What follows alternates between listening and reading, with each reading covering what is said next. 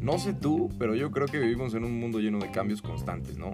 Pero yo también creo que cada cambio tiene una relación, aunque sea muy pequeña, con la arquitectura. Yo soy Luis Esteves y en este podcast siempre buscamos hablar de cómo ve el mundo de la arquitectura un millennial, pero también del cómo siempre buscamos un punto de equilibrio entre tener éxito, pero no dejar de ser feliz en el proceso. Así que quédate, espero que te gusten estos capítulos. Oigan, pues discúlpenme la vida qué pena con ustedes que se había tardado el, el podcast, digo, les platico un poquito así para, pues, empezar a platicar y que fluya la, fluya este, este ratito que nos aventamos platicando. Pues es que tuvimos varios, varios temas ahí en el despacho. Estamos remodelando, estamos adaptándonos a un nuevo ritmo de trabajo foráneo. Ahora vamos a empezar una casa ahí en, este, fuera y pues estamos muy cañón organizándonos para que no se para que no existan complicaciones de pues todo esto que estamos haciendo de crear contenido con, con lo de la chamba que es también este pues proyectos eh, construcción temas con clientes logística ahí dentro de, de nuestra forma de trabajo. Pero pues bueno ya para qué los agobio lo bueno es que ya estamos aquí. Este pues la neta sí extrañaba como el pues este ratito de que me siento me echo un cafecito me ponga a dibujar mientras se me suelta aquí la lengua con ustedes. Pero pues bueno, ya estamos. El tema de hoy va a estar bien perro. Porque creo que es uno de los más importantes de cualquier arquitecto, creo yo. O de los que están estudiando como yo. O de los que están queriendo pues aprender algo nuevo de lo que les enseñan en la escuela, ¿no? El tema de hoy es el proceso de diseño.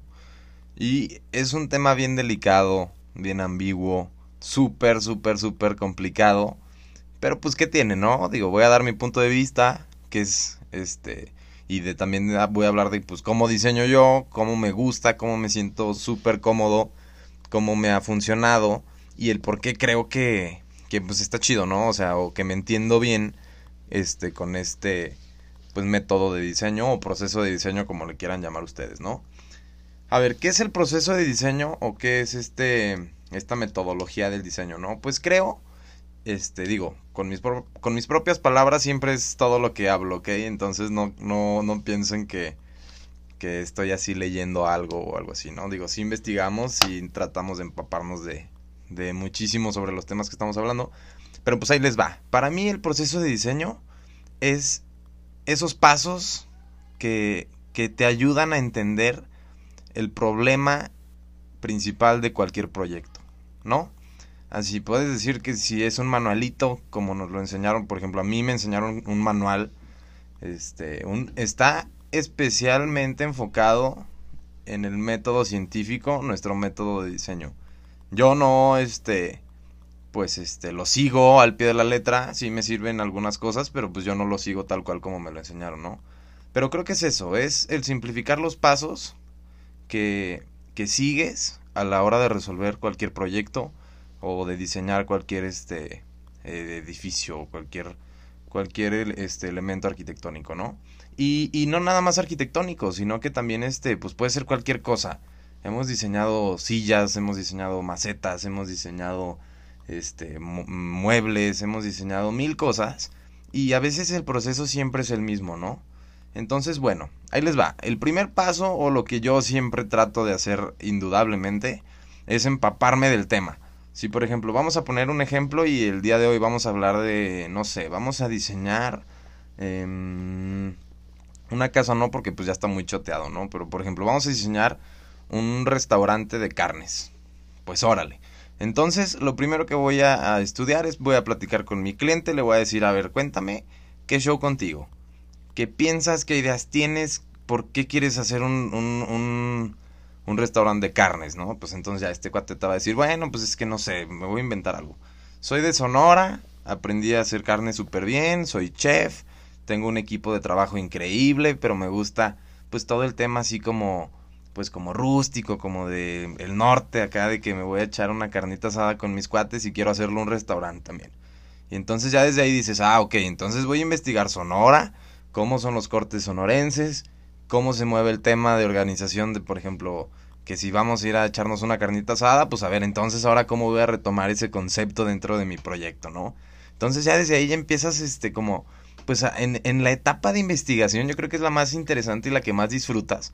Porque desde ahí, o sea, te lo digo, bueno, a mí me pasa muy cañón que, por ejemplo, ya estoy platicando con el cliente y, veo el terreno, no sé, y estamos ahí y puta, me empieza a volar la cabeza de no manches, voy a hacer esto, voy a hacer esto, voy a hacer esto y me imagino volúmenes y me imagino acabados, me imagino, pues no sé, todo, ¿no? Una lluvia de ideas super full. Y ahí está padrísimo, está increíble porque dices, bueno, pues ya está chingón, ya tengo la idea, ya sé qué onda. Llegas y te pones ahora sí a la investigada buena en donde dices, bueno, a ver, ¿qué tengo que hacer? Todo el tema de instalaciones, todo el tema de, pues, de cómo voy a zonificar, obviamente vas a rebotar ciertas cositas con tu cliente, pero pues ya empiezas ahí a diseñar, ¿no? Y creo que es una de las partes más importantes porque entre más investigación tengas, o entre más te hayas empapado de todo el tema teórico y este informativo de tu proyecto, pues vas a tener mil ideas, ¿no? Puedes agarrar mil, mil, mil proyectos o mil, mil mil ideas que te van a ayudar a fundamentar tu, tu resultado final que va a ser el que, que, estás buscando resolver, ¿no? Entonces, bueno, ya tenemos la investigación, ya tenemos armado todo este tema súper teórico, padrísimo. Y, ¡pum! Llegas al problema que muchísimos de nosotros hemos llegado siempre. ¿Te imaginas mil, mil, mil, mil ideas padrísimas? Ya investigaste, viste Pinterest, ya tienes un tablero increíble, ya dices, no manches, voy a usar esta gama de materiales, en el terreno se va a ver padrísimo, shalala, shalala. Y pum, llegas a la compu, abres el plano y dices, en la madre, ¿por dónde chingas empiezo, no? O tienes el papel ya con tu plano impreso, tu papel este mantequilla o cebolla con tus lápices, tus charpa poca madre y dices, pues ahora sí me voy a me voy a mamar con el proyecto, ¿no? Me voy a me voy a salir así cañón. Y dices, "Madres, ¿por dónde empiezo?" ¿Qué pedo? ¿Por qué por qué me por qué tengo como este hay un síndrome que le dicen el síndrome de la de la hoja en blanco, ¿no? Y está, está horrible.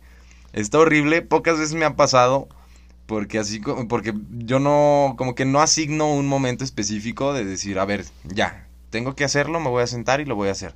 No, así como en, en cuanto se me ocurre la, la, idea de que, pum, se me ocurrió esto así, pum, me lanzo rápido, lo dibujo, no sé, en el iPad, en cualquier lápiz, una servilleta o en la libreta de sketch que tengo a veces. Y ya, pues me empieza a fluir un poquito la idea, ¿no? Bueno, pero entonces ya llegamos y, yo creo que uno de los elementos más fáciles para romper ese síndrome del hoja en blanco, pues es ese. No, no, te, no te presiones a diseñarlo. No, no busques un momento indicado para, para diseñar o para sacar el proyecto.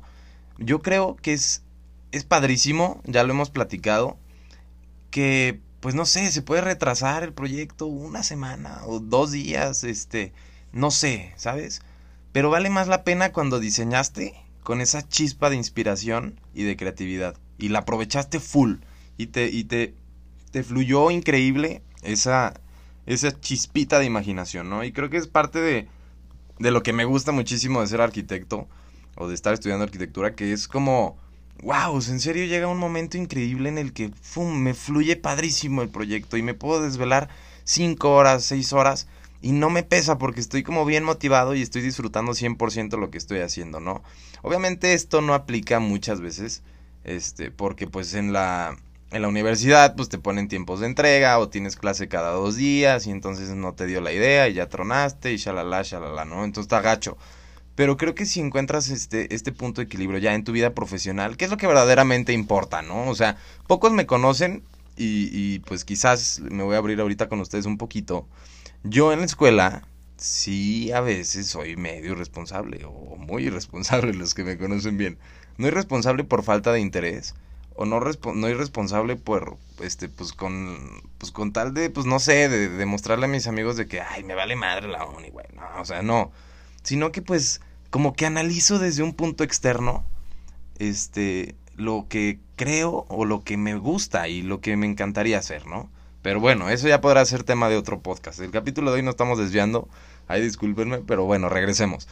Esto después de que, de que pues ya rompes el, el trazo, el primer bosquejo del proyecto, del concepto, del alma, de lo que te va a dar, este, de lo que te va a alimentar las siguientes etapas de tu proyecto. Porque estas son las más bonitas, estas son las que más disfruto yo.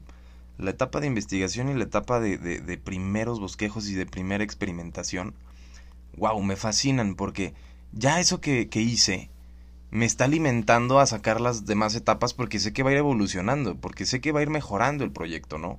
Si estoy mal o no estoy satisfecho desde estas primeras dos etapas, pum, digo, no, no, no, no, a ver, me regreso un rato o a ver qué estoy haciendo porque no me estoy motivando con este proyecto.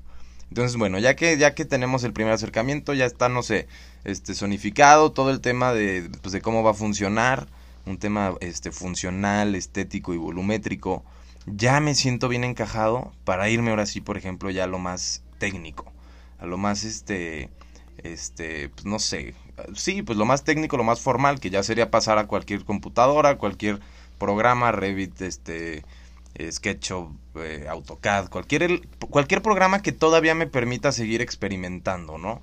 A veces no me gusta, por ejemplo, he platicado mucho con, con varios arquitectos, este, que se enfrascan muchísimo, por ejemplo, en, en, Revit. Revit es un programa que me fascina, la mayoría de los proyectos lo hacemos ahí, por todo el tema pues, de informativo que permite el programa, ¿no? Pero a veces limita muchísimo la experimentación volumétrica. Entonces, eso para mí es algo súper importante, ya que yo a veces empiezo este, a diseñar con, con, los volúmenes, con la sombra, con los materiales, con no sé, o sea, me encanta no tener límites en los programas. Por eso a veces muchos profes te comentan de que, a ver, es que primero esa mano alzada y luego esa computadora.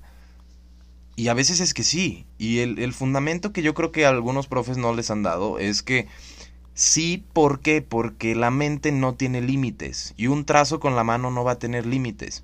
En cambio, si empiezas a diseñar con algún programa y no te sabes el comando o no te sabes la herramienta para poder hacer lo que tú estás imaginando, no lo vas a hacer. Y entonces no te vas a dar cuenta que ese resultado pudo haber sido completamente increíble. ¿Por qué? Porque te limitaste al programa, porque te limitaste a la falta del conocimiento del programa. Por eso sí, este, este, comparto con ciertos profesores ese punto de vista. Hay unos profes que te dicen, no, primero a mano, pero porque yo así lo hice cuando estudié y así me funcionó. Bueno, ahí es otro tema. Ahí es como de, pues sorry, compadre, ahorita ya tenemos compu, ya tenemos tecnología y pues ni modo, así lo voy a seguir haciendo. Y está bien, está perfecto.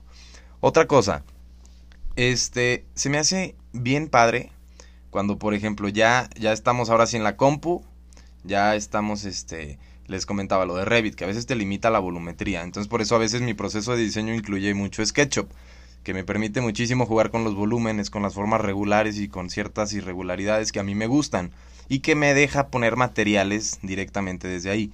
No sé, cada quien tiene su método de diseño, pero bueno, yo experimento ahí, luego juego a la par con SketchUp, con AutoCAD, porque pues puedo ir, ir revisando las dos cosas, ¿no? Ya que tengo bien formalizado SketchUp y AutoCAD, Muchas veces lo que hago pues es lanzarlo a Revit, ya que me arroja toda la información necesaria para los futuros del proyecto que serían ejecutivos de instalaciones, este todo el tema de, de cálculos, etcétera, etcétera, pues ya lo muevo por ahí.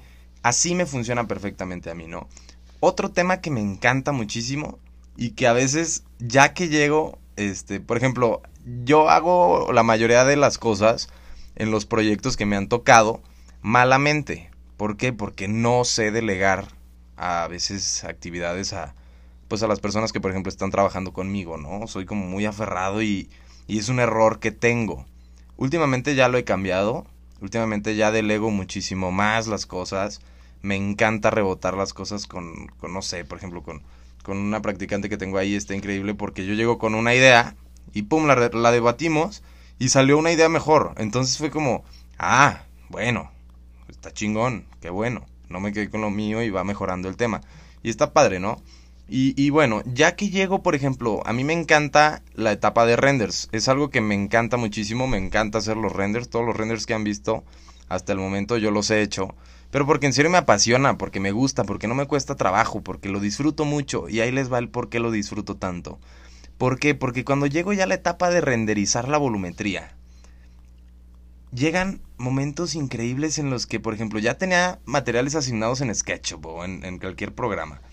Y llego a la hora de renderizarlo ya con un realismo, este, pues más cercano, obviamente, a la realidad. Y me doy cuenta de que, ay, en la madre no me gusta. O ay, en la madre no se ve tan bien la volumetría como esperaba. Y entonces ahí llega un momento en el que digo, ah, pues ahora en este mismo programa empiezo a experimentar, ¿saben? Y empiezo a mover la volumetría también en 3D Max y cambio materiales y cambio orientación de elementos o cambio tipos de cancelería o celosías o pisos y shalala. Y me regreso y tengo los tres programas abiertos, cuatro programas abiertos en la computadora y en cada uno le estoy moviendo y en cada uno estoy viendo qué pex y estoy experimentando más y estoy experimentando más. Y cuando llega ya el resultado en el que salen los renders finales, los mando a mi iPad y los edito en, en, la app de Lightroom, que es mi app favorita para editar, para editar, ya que también te deja crear filtros y todo. No manches, ya que veo el render ahí y, y, y lo veo así de que agarro el iPad y me lo pongo así enfrente y digo, no mames, cabrón, qué perro, qué perro. Y llega el punto este que más me odio a mí mismo y es de que puta, güey. O sea, le hubiera cambiado esto. A ver, creo que todavía le puedo cambiar. Y entonces otra vez me regreso y es como, wow, empiezo otra vez a cambiar varias cosas, shalala, shalala. Pero creo que está padre, porque en serio creo que de ningún proyecto que tengo hasta el momento me he quedado 100% satisfecho con las cosas. Porque cada vez creo que le puedo mejorar algo, cada vez creo que le puedo cambiar, no sé, no sé, volarle un poquito más el IPR o o cambiarle el material de la cocina o, o, el árbol del render lo hubiera puesto más esbelto porque no me deja ver algún este detalle de la fachada, ¿no? Pero me gusta mucho em, empaparme y si es una chinga y, y si estoy consciente de la friega que es a veces el entregarte de inicio a fin hasta de renders te estoy hablando, ¿eh? En un proyecto ya a nivel profesional. He entregado varios proyectos ya a clientes externos y en serio han sido a veces completamente míos. Y, y sí en parte de que pues quieres emprender y pues tienes que chingarte tú solito al principio y te avientas toda la friega. Sí, sí es eso, pero creo que más bien a veces es falta de visión y es falta de pues de atreverse a, a delegar, ¿no? Por ejemplo, yo les comento, yo soy muy aferrado a veces en esas cosas. Pero una vez que lo haces, te lo juro, te lo juro, te lo juro, vale cada minuto la pena. Porque ahora que delego algunos renders o que delego algunas experimentaciones volumétricas, todo, todo, pues de todo el proceso me empapo y de todo el proceso sé y de todo el proceso sé qué friega o qué tan complicado sería hacerlo. Y entonces, aún así me atrevo a experimentar más y exigirle más a las personas que están conmigo diseñando.